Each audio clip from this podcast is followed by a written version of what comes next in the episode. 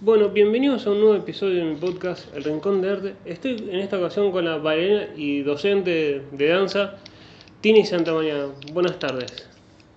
Hola Felipe, buenas tardes, ¿cómo te va? Todo bien. ¿Cómo arrancó esto de danza? ¿Fue de chiquita o fue más de grande por, unas- por amigas? ¿Cómo fue? Eh, en realidad no fue tan de chiquitita. Yo desde muy chica empecé a hacer gimnasia artística porque mi hermana también ya hacía, así que me mandaron también a hacer una actividad como mi hermana y me encantó y estuve hasta los 15 años más o menos haciendo gimnasia artística y siempre me gustó bailar. Bailaba mucho en mi casa y dentro de la gimnasia también empezamos a tener clases de danza y un día le pedí a mi mamá ya un poco más de grande si no me podía llevar alguna clase de danza y empecé así con una sola, después le pedí si podía ir a agregar una más, que encontrara un lugar que era barato y que no me costaba tanto y demás. Y mi mamá me dijo, no, si lo vas a aprender, lo vas a aprender bien, así que busquemos un lugar donde te puedan enseñar bien y que te sirva. Y ahí empecé como a agregar clases poco a poco y a darme cuenta que me gustaba mucho y que tenía ganas de seguir aprendiendo y de y demás. Así que no fue tan tan de chiquita, sino más un poco más grande a los 15, que para la danza, entre comillas, es, de, es un poco más grande, obviamente que no era muy grande, pero eh, la- el común de la gente, la mayoría de la gente que, que trabaja la- en la danza, empezó más de, de chiquitita. Eh, ¿Y en qué fue, digamos, géneros más tradicionales como puede ser el clásico o fue más a ritmos urbanos? Clases de jazz. Eh, dentro de las clases de jazz igual había técnica clásica y, técnica de jazz, digamos. Después empecé agregando contemporáneo, eh, agregando clásico porque sentía que me faltaba un poco más de técnica y después empecé a incorporar los ritmos más urbanos. eh, y ahí también me empecé a enamorar de otro tipo de danzas como fue el urbano más tarde y ahí también a tomar otro tipo de clases que me complementaran.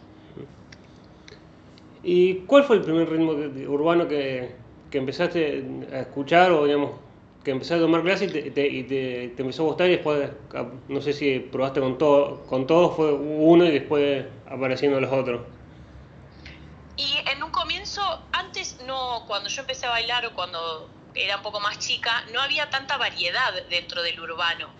Eh, había pocas cosas, era hip hop y lo que era el break y, y reggaetón, nada más. Eran como esas tres divisiones.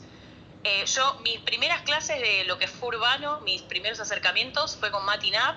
Él fue uno de mis primeros profesores, que en ese momento tampoco se trabajaba un acorio específicamente con una musicalidad, sino que se trabajaba un poco más secuencias coreográficas, eh, con músicas más de hip hop, lo que era más acercado al hip hop. Eh, y después ya sí, empezó a haber mucho más contacto, sobre todo con lo que se trabajaba fuera, en los Estados Unidos y demás. Entonces ahí también se empezó a conocer un poco más la división dentro de lo que eran ese tipo de estilos. Eh, lo que era eh, propiamente el hip hop o el break o el popping, eh, como empezar a dividir un poco más dentro de, de- toda la gama de lo urbano, digamos. Sí, ¿Y cómo fue ese paso a ser docente? ¿Fue matinada por un profesor que te dijo, ¿podés dar clase o fue como un trabajo interno propio? En realidad no, eh, eh, empe- yo tomaba, ya tomaba muchas clases y demás y, ya bailaba y empecé agarrando l- los reemplazos de los docentes que no podían.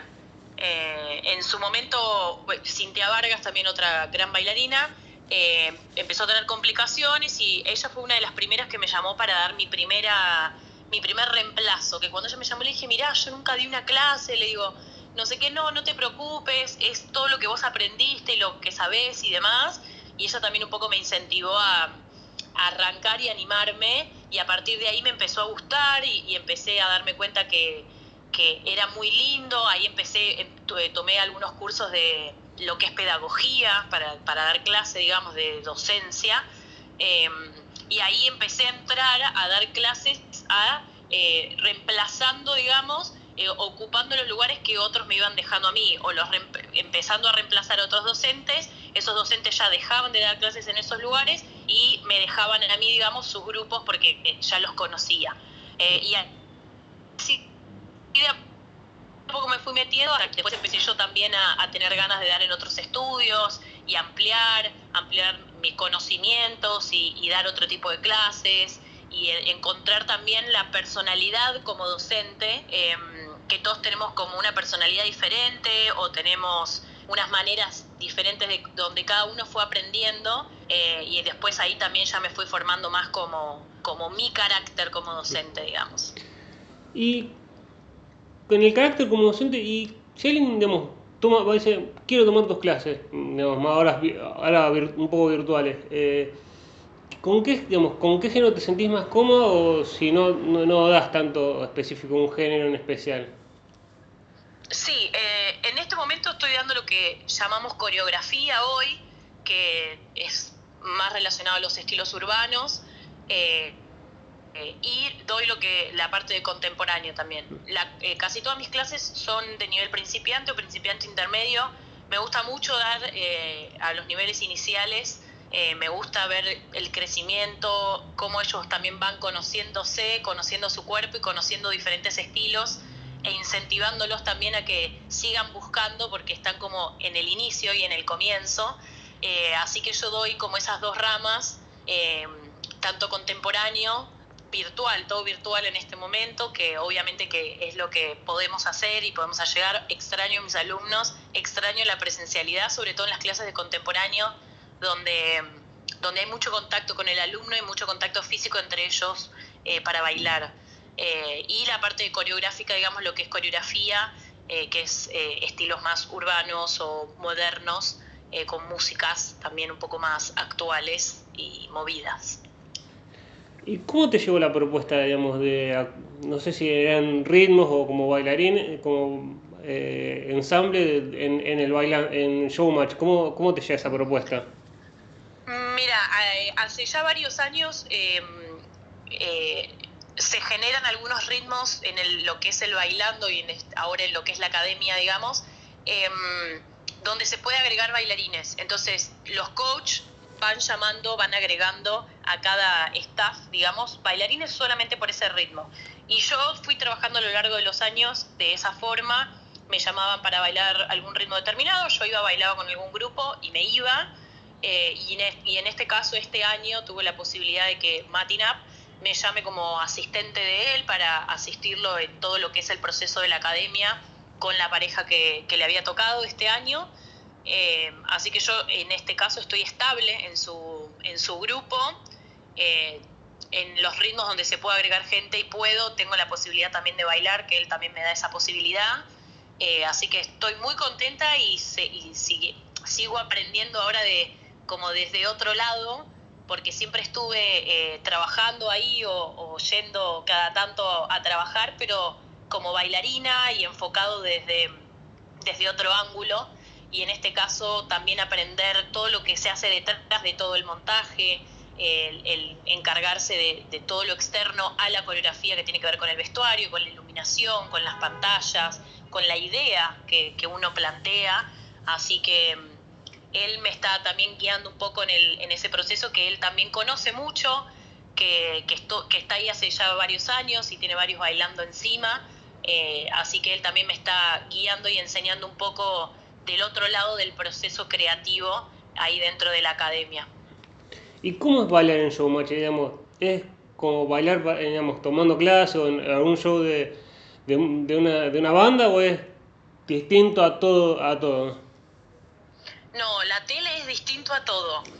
Em, a mí me gusta mucho bailar eh, sobre escenarios, me gusta mucho el vivo, por ejemplo, que eso te lo permite, bueno, los cantantes o, cualquier evento en vivo que uno haga, pero la tele tiene otra energía.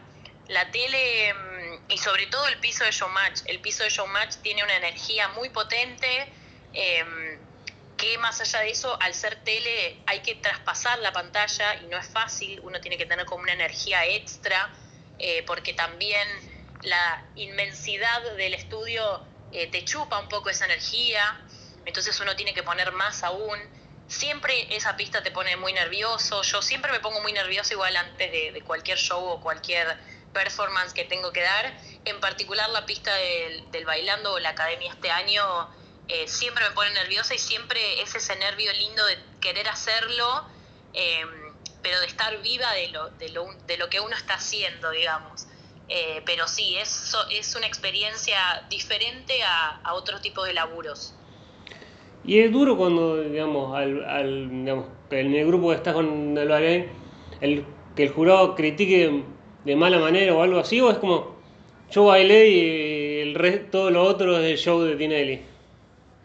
Eh, obviamente que a uno le repercute en su adentro y, y para adentro del grupo, sobre todo las correcciones cuando uno plantea, bueno, yo planteo una idea, eh, planteo algo, eh, un razonamiento del acorio, de la performance, puede gustar o no puede gustar.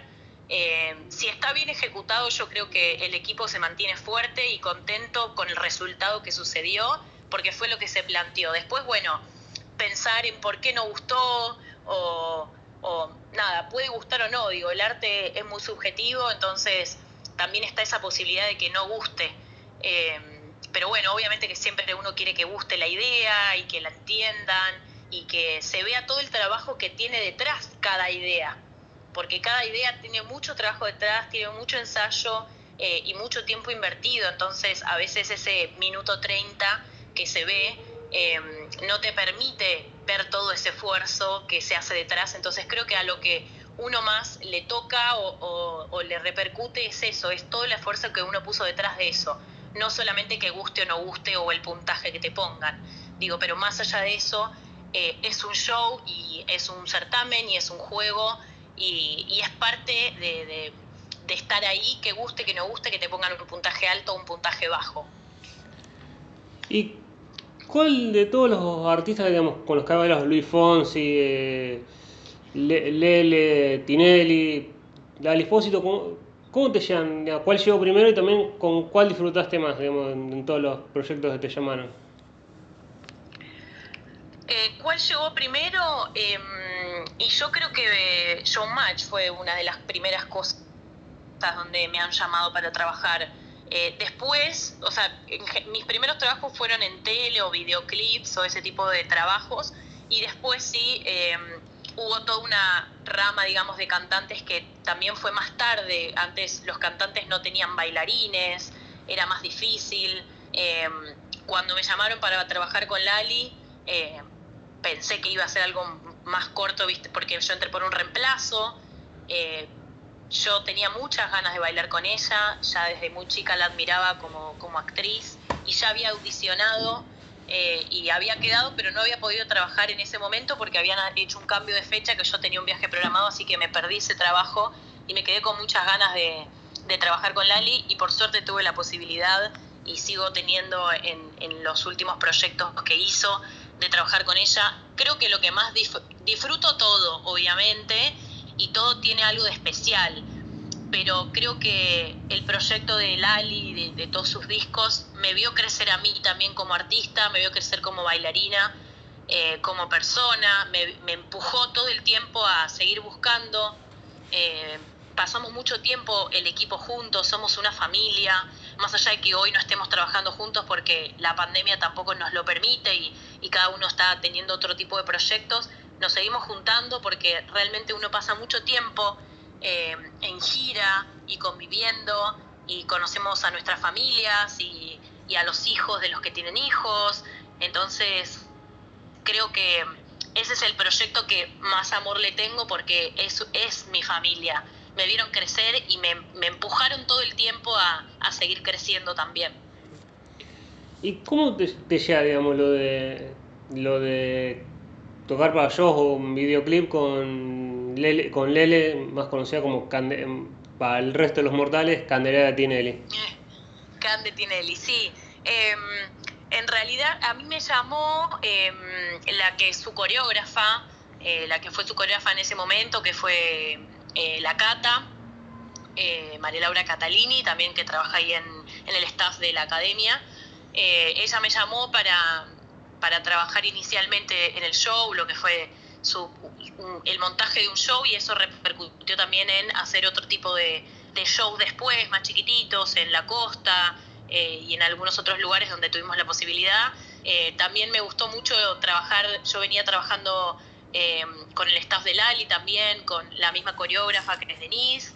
Montel de la Roche y bueno y con, todo su staff, entonces uno también está muy acostumbrado a trabajar con un mismo artista y me gusta, me gustó también cambiar de artista, trabajar, conocer otra música, eh, conocer a otro artista, porque cada artista también tiene su estilo, eh, y tiene su estilo para bailar, y tiene su estilo para cantar, y tiene su público diferente, entonces eso también te enriquece eh, a la hora del trabajo y del arte. así que sí, estuvo muy buena también la experiencia con, con Cande o con Lele muy divertido, estuvo muy divertido, ella es muy divertida también, así que nada, estuvo, estuvo muy bueno. ¿Y cómo es tocar, en, digamos, al, eh, eh, hacer un show con Luis Fonsi, digamos, en, algo que muchos dirían, el show está no, no, no, no, no, pega el show con un partido, con una final de fútbol. ¿Cómo, cómo fue eso? ¿Cómo fue esa experiencia? Eso fue muy, muy loco, muy, muy loco. Creo que fue una de las experiencias más que no me esperaba, digamos, siempre tuve em, las ganas de bailar en una cancha de fútbol. Yo soy de River y en un momento estuve a punto de, bailar en la cancha de River y al final se suspendió y nunca se hizo. Y, me quedó ahí como la espina de, tener ganas de bailar en una cancha que, te genera una adrenalina extra. Em, nosotros en principio fuimos a hacer el show de apertura de, la final, de lo que fue la Copa Sudamericana. Y eh, nosotros fuimos una semana antes porque el, se requería mucho ensayo ahí, con cámaras, con, todo el equipo que, eso requería de, eh, en el vivo, digamos. Y creo que fue un día antes o dos días antes que nos avisaron que íbamos a bailar con Luis Fonsi. No, no era algo que estaba para nosotras programado, sí para ellos, era un artista que, que estaba programado Em, y nos dijeron, bueno, tienen que bailar con Luis Fonsi, qué sé yo, y nosotras, eh, obviamente, muy contentas de poder tener la posibilidad, la oportunidad. Em, también estaban los Palmeras en ese momento. Em, así que estuvo, estuvo también divertido, diferente, nos sacó un poco de como de todo lo que veníamos ensayando tan, tan estructurado hacía tanto tiempo. Eh, así que fuimos cuatro, creo, las que tuvimos ahí la posibilidad de, de poder bailar con, con Luis Fonsi. Eh, y él fue muy amable también después, le pedimos una foto y se sacó una foto con nosotras. Eh, así que sí, sí, estuvo, estuvo buena también esa experiencia. ¿Y los artistas? Después eso se largó a llover. Fue como el complemento justo, Termino mi show y se le, y, y haga lo que sea. Y se canceló el partido. ¿Y cómo, digamos, obviamente los tenés como ídolos, al Ali le, admirabas, a, a, artistas digamos, que son famosos. ¿Cómo es conocer, digamos, te, sorprende lo humanos que son, digamos, esos personas, que, digamos, esos, esos cantantes que son famosos, pero por fuera son tan normales como, como, como uno?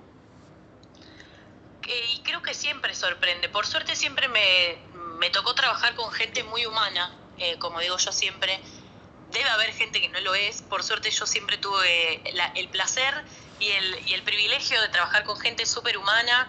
Eh, la, nombraste a Lali, que es alguien mega humano. Eh, hoy en día que tengo la posibilidad también de trabajar con Au Sierra, con Cachete Sierra, también otra persona muy humana.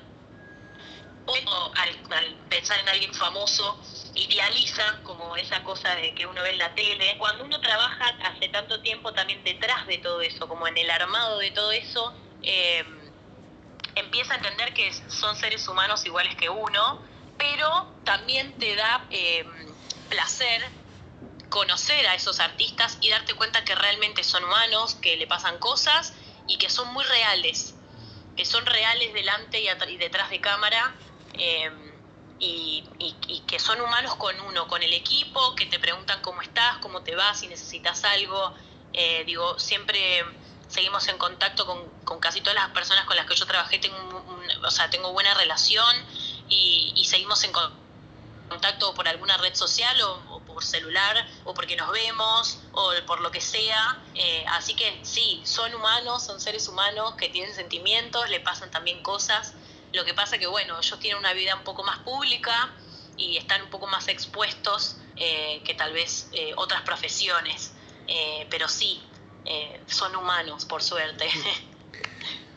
¿Y qué representa en, vos, digamos, como bailarina, o qué, qué representa en tu danza Matías Snap?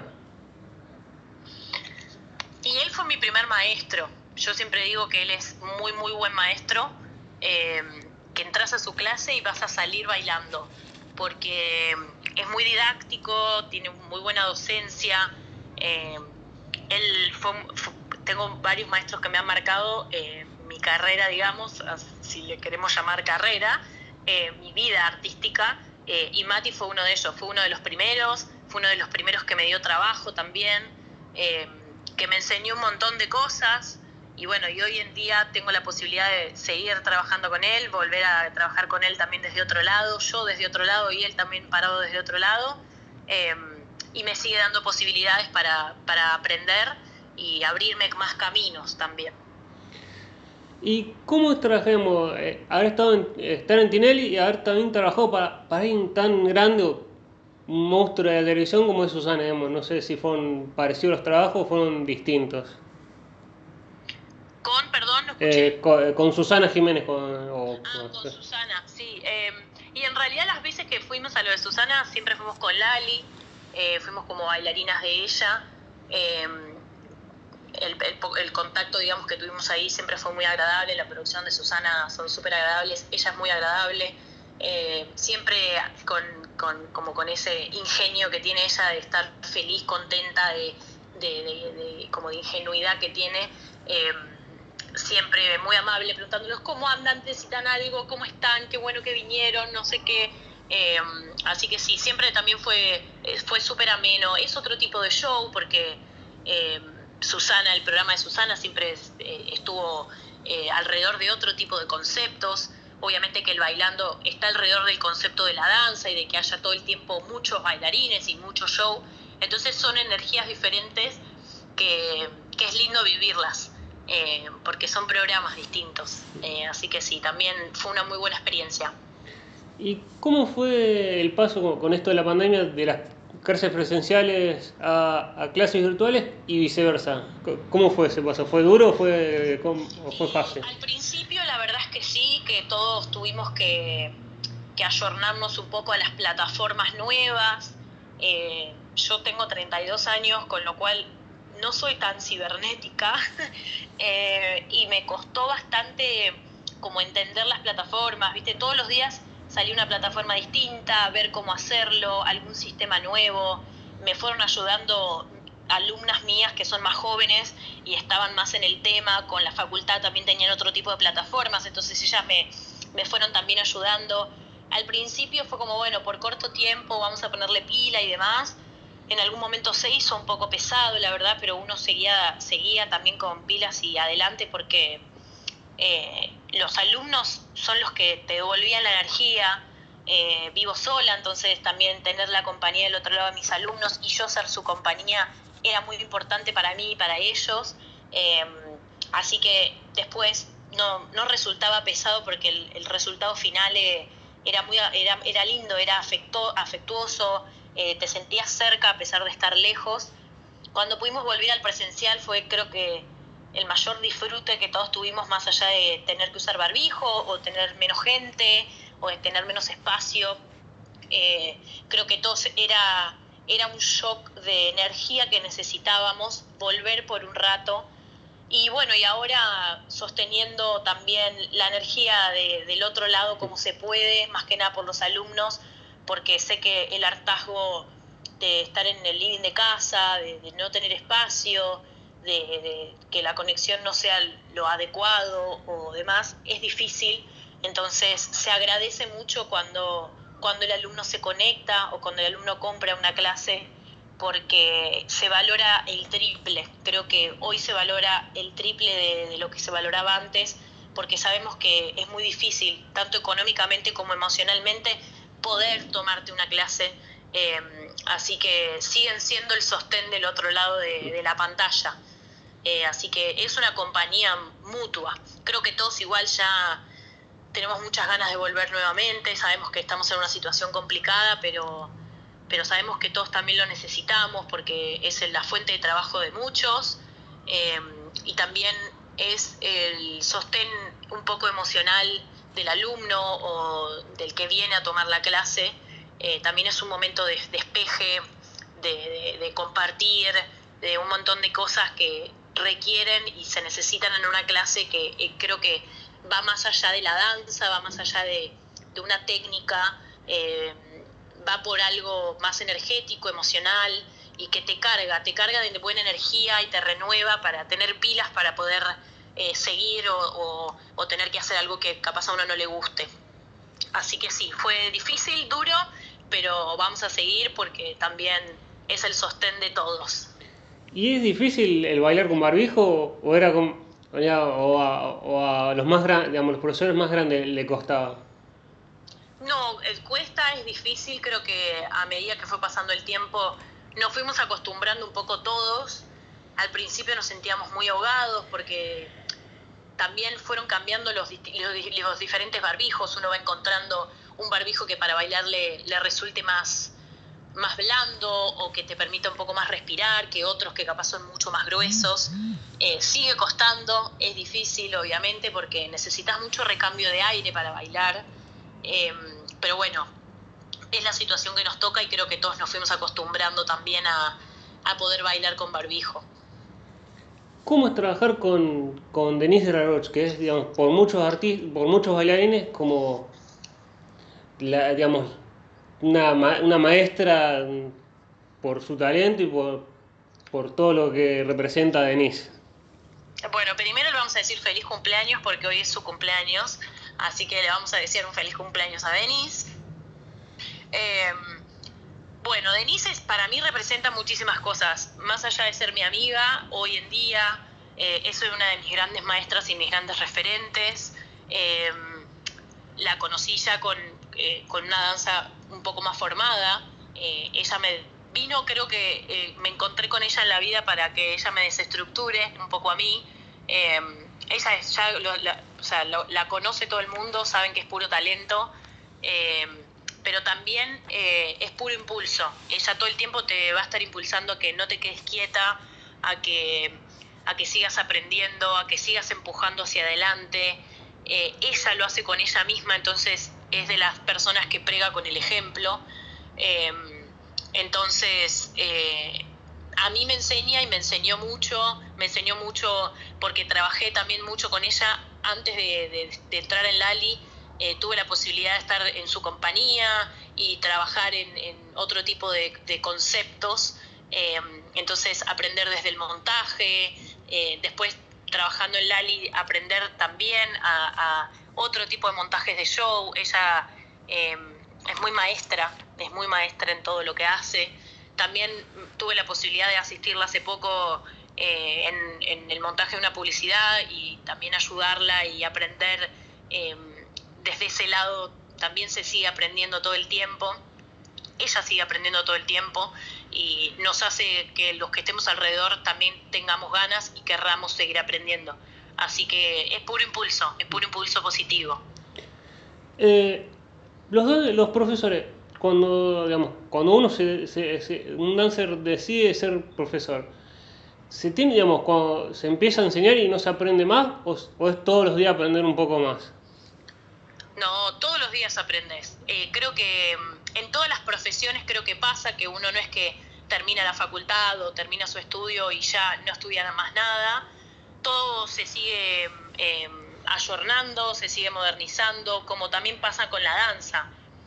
Eh, cuando uno primero empieza a enseñar, enseña lo que sabe, digamos, lo que aprendió hasta ese momento, después sigue aprendiendo cosas eh, en cuanto a ritmos, técnicas o demás, entonces sigue aprendiendo, tiene información de técnica de la danza, y después uno va aprendiendo a ser maestro, a encontrar su propio maestro, el maestro aprende muchísimo del alumno. Los alumnos, eh, aunque no lo crean, eh, enseñan mucho a los docentes, porque mm, el, proceso de aprendizaje es mutuo, eh, es, el aporte es mutuo.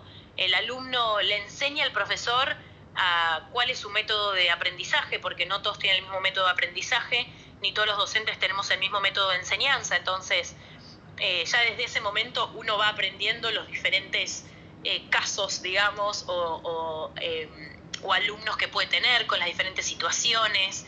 Em, y va aprendiendo de la experiencia también de la vida, de tener trabajos, em, de aprender en esos trabajos cómo se trabaja, eh, más allá de lo técnico dancístico, de cómo se trabaja a nivel responsabilidad.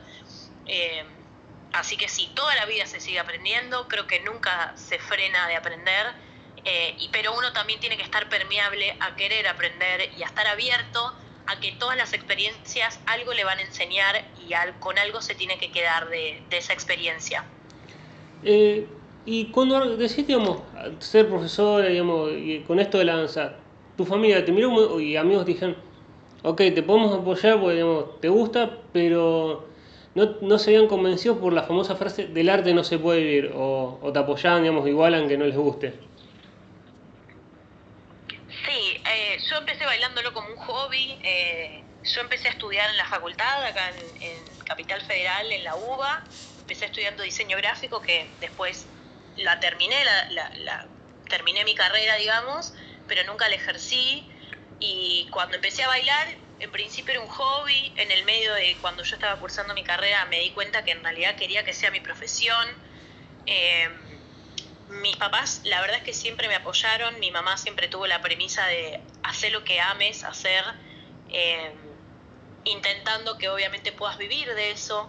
Eh, creo que confiaron en, en mí, en mi elección, más que en la profesión que yo he elegido porque sabían que era una, soy una persona que no se queda quieta y que, y que me la rebusco, digamos, como se dice criollamente. Em, obviamente que cuando empecé a tener trabajos y empecé a demostrar o mostrar que podía realmente vivir de esto, obviamente que ellos como padres creo que se quedaron más tranquilos de saber que, que, que, lo podía hacer y que me podía sustentar a lo largo de la vida con esa profesión, que la tenía que luchar y tenía que trabajar mucho para eso, pero que lo podía hacer. Eh, pero por suerte siempre me apoyaron, eh, siempre me bancaron en si yo quería, cuando era más chica, tomar más clases, mi mamá hacía su esfuerzo y me pagaba esas clases y, yo me organizaba para poder ir a la facultad, tomar mis clases y también dar clases. Eh, y, y, pude hacer todo, pude organizarme con todo pero ellos realmente siempre me apoyaron. Obviamente que cuando ven el, resultado, entre comillas, final, que es poder trabajar de eso, ellos también se quedan más tranquilos. Eh, ¿Y cómo, fue un show con Nickelodeon con Lali o fue algo que te dijeron para trabajar con Nickelodeon?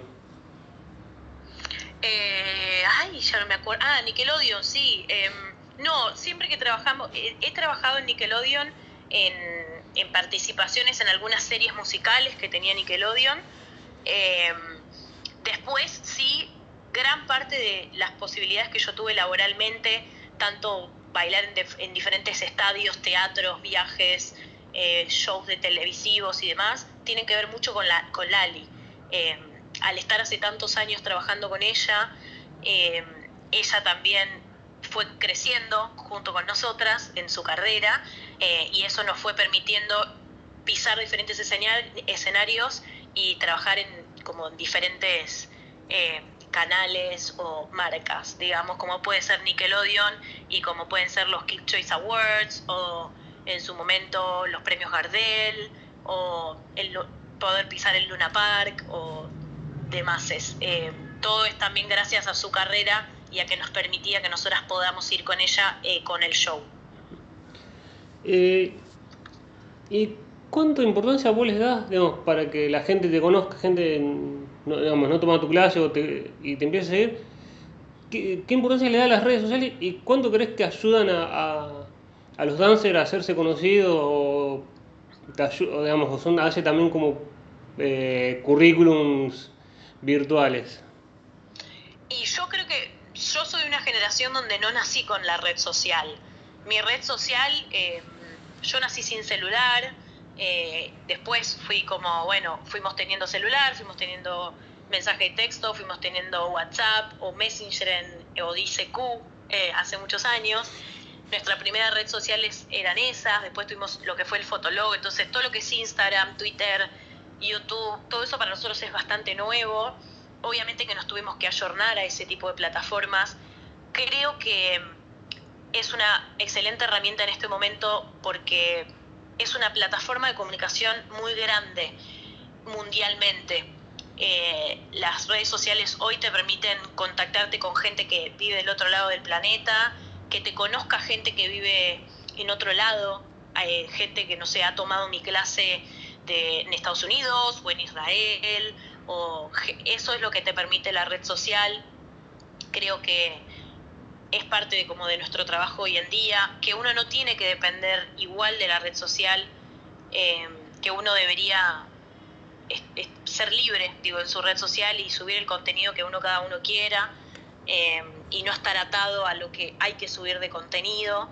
Eh, pero creo que a todos los bailarines, sobre todo en este momento, nos ayuda mucho a difundir nuestro trabajo, a difundir el arte, a difundir las ideas, a poder llegar a, a que gente, en general los bailarines no, no sé, al no tener, por ejemplo, un sindicato o, no, no sé, no, no, trabajar tanto con la imagen en, la tele, por ejemplo, no hay tantos shows que tengan bailarines.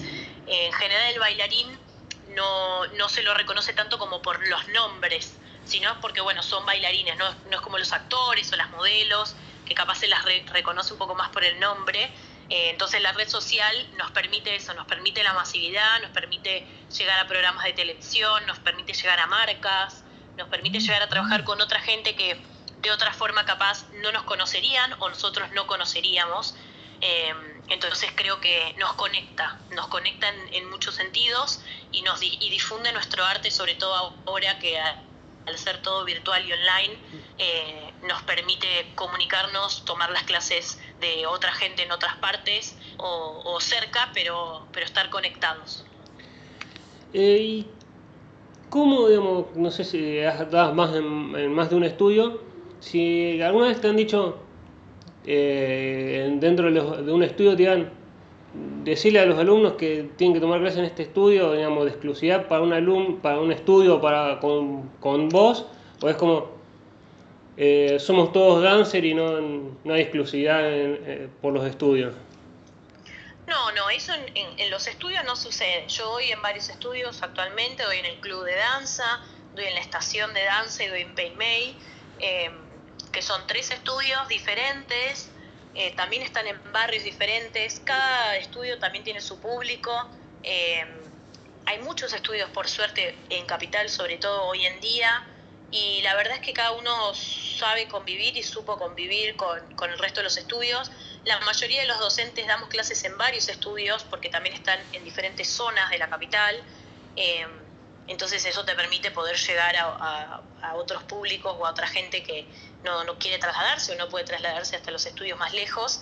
Em, entonces en general eso no sucede. También depende de uno de decir, bueno, eh, no doy clases eh, en estudio cerca, como para que el alumno no, no, no tenga, dos opciones y diga, bueno, hoy voy acá o voy allá, también a uno va viendo en qué zonas le conviene o en qué zonas vive eh, cada, cada docente, entonces dice, bueno, quiero dar acá y acá, entonces cada uno también tiene su espacio y en ese sentido no, no es que los estudios compiten por los alumnos, cada, cada estudio tiene su espacio, tiene sus docentes eh, y tiene su público. Los estudios generan familias también. Entonces, el estudio también es un lugar de pertenencia para el alumno. ¿Y cuál es el estudio, digamos, por, por algo de decir, no es común en un estudio, te sorprendió, no sé, si la estación el club, o el club o, el otro no mencionaste, no, no, no, no tuve el nombre, te sorprende, sí. Mirá qué cosa rara. cada uno tiene es esto, lo que te decía antes, cada, son familias diferentes. Em, el club es como mi lugar de pertenencia porque yo también crecí con el club. Eh, fueron, fue el primer gran estudio que, también así como más comercial, si se le quiere llamar, o más popular, que me dio la posibilidad de dar clase. Em, y también lo vi crecer, estuve desde el momento uno que abrió el estudio, entonces el club es un poco mi casa. Eh, las chicas de la estación también me dieron la posibilidad el año pasado de, también empezar a dar clases en el estudio de ellas. Eh, y creo que cada estudio eh, tiene su magia, tiene, tiene su lugar de pertenencia y tiene su código, digamos. tiene su energía. Así que creo que todos son son así como especiales. El club es mi casa igual, es como mi primer amor, digamos. y con esto de las clases virtuales, ¿de dónde te sorprendió, digamos, un lugar que dijeron, quiero tomar tu clase y, digamos, no sé cómo también creo es por, por los links o los estudios, digamos, se arreglan? ¿De qué país te sorprendió, el lugar dijeron, te sorprendió que quisieron tomar tu clase? Y, ah, bueno, como te decía antes, han tomado de Israel, que, que es un lugar como muy lejano a nosotros, sobre todo por el idioma, porque uno da la clase en español, entonces eh, como bueno, tienen que entender el idioma, eh, han tomado de Ecuador. Eh, creo que, el que lo que más me sorprendió fue en Estados Unidos, en Nueva York, una alumna que tuve el año pasado en la pandemia, que me llamaba la atención porque nosotros como bailarines intentamos ir a tomar clases afuera eh, se va mucho a Europa y se va mucho a Estados Unidos y yo justo antes de la pandemia venía de tomar clases de estudiar dos meses en, en Nueva York, em, en, uno de los estudios más importantes que tiene Nueva York. Entonces me llamaba a mí la atención decir, tiene eso tan cerca y está tomando una clase mía a millones de kilómetros. Em, creo que eso fue lo que más me llamó la atención, decir como yo voy a esa, a esa ciudad a tomar clases y alguien de esa ciudad está tomando clases conmigo en mi casa, porque encima yo estaba en mi casa. Eh, entonces creo que eso fue lo que más me llamó la atención. Eh, con esto de las redes, digamos, no estar tan acostumbrada a las redes sociales, ¿te, ¿te, asusta a veces cuando no sé si has tenido los problemas de los haters, digamos, que te contesten mal o, o algo ya tenía acostumbrado por la cantidad de seguidores o por o por no darle o no tener tanta importancia con lo que digan? Mira, la verdad es que mm, por suerte no tuve tantos haters en lo que va de, la vida de la red social. Em, sí he tenido, y la verdad es que me, a mí en particular me afecta un poco. Sé que no me tiene que afectar, pero, o sea, no me pasa desapercibido. No es que me deprime, pero no me pasa desapercibido. Lo leo, lo leo y digo, ah, ¿por qué? Eh, pero por suerte nunca tuve la necesidad de contestar nada ni de bloquear nada. Em, creo que en algunos casos los mismos seguidores que habían comentado algo en una publicación, porque en general tiene que ver con, mi trabajo, digamos. Todo el mal comentario que hubo era con respecto a mi trabajo y a, lo que yo estaba mostrando en, la red social, no con nada personal, digamos. Eh, entonces, también es como, bueno, el, arte es subjetivo y digo, hay gente que le puede gustar y gente que no, eh, pero creo que la agresividad o eh, la mala intención es lo que uno no comprende eh, en, ese, en ese tipo de casos, porque digo, la red social es libre para ver como para no ver. entonces, la, la, misma, la misma posibilidad de elegir ver algo tenés para no ver eso, eso que, ese contenido que a vos no te gusta y no agredir a la otra persona. Pero por suerte no he tenido em, grandes eh, conflictos con eso porque no, por suerte no he tenido mucho hater. Te hago la última que se ve en dos partes. Eh, la primera parte de la, última es, mirás para atrás de que arrancás, de arrancaste y sí, me arrepiento de algo o no, y qué le dirías a alguien que se quiera, y la segunda parte, eh, alguien que, que quiere empezar a tomar clases o o quiere ser docente y no se anime por un perjuicio o algo, ¿qué le diría vos para que se anime? Bien. Y primero mirando hacia atrás, eh, creo que a veces uno no se da cuenta o no se, no se puede detener a, darse cuenta de todo lo que hizo, eh, todo lo que construyó, tanto profesionalmente como personalmente, eh, los vínculos que creó, todas las posibilidades que tuvo pisé muchos escenarios que creo que nunca ni soñé en pisar y que estando ahí no podía creerlo. Pisé los escenarios que tenía ganas de pisar y que soñaba desde chica. Eh, tuve esa posibilidad. Eh, siempre uno tiene sueños por cumplir, pero creo que miro para atrás y me agradezco. me agradezco por haber podido vivir todo eso, por, haber dado todo por vivir eso. Me emociona hablar de esto. Em, y creo que alguien que está arrancando, primero le digo que se anime, que creo que no hay mejor momento que ahora para tomar una clase porque al ser virtual uno tiene la posibilidad de que si le da vergüenza, por ejemplo, nadie lo vea, porque no necesitas prender la cámara o la podés tomar grabada y eso también te permite la posibilidad que vos puedas pausar y rebobinar la cantidad que, de veces que vos necesites la clase, cosa que en la presencialidad eso no sucede, porque bueno, eh, la, la, clase es ahí y lo que está está y lo que no está no está, digo, no, no es que uno eh, puede retroceder esa clase o pausarla, eh, sino que al ser grupal, digo, uno lleva un timing en la clase, entonces creo que no hay mejor momento para arrancar que ahora, para animarse y que estudien, estudien lo que quieran, o sea, lo que al donde quieran llegar, lo importante es que tengan contenido. Hoy dije esta frase y la repito siempre a mis alumnos que lo importante no es llegar, sino que lo importante es permanecer. Y para permanecer uno tiene que tener con qué permanecer, contenido para permanecer. Entonces es muy importante que en el tiempo que uno sobre todo es más chico o recién arranca, lo dedique a estudiar y no a, ya querer trabajar o pensar en, llegar tan rápido, sino a, tener con qué, para poder después sostenerlo y poder, eh, cuando llega la oportunidad, estar preparado para, eh, estar preparado en todo sentido, digo, porque por algo, los procesos son por algo.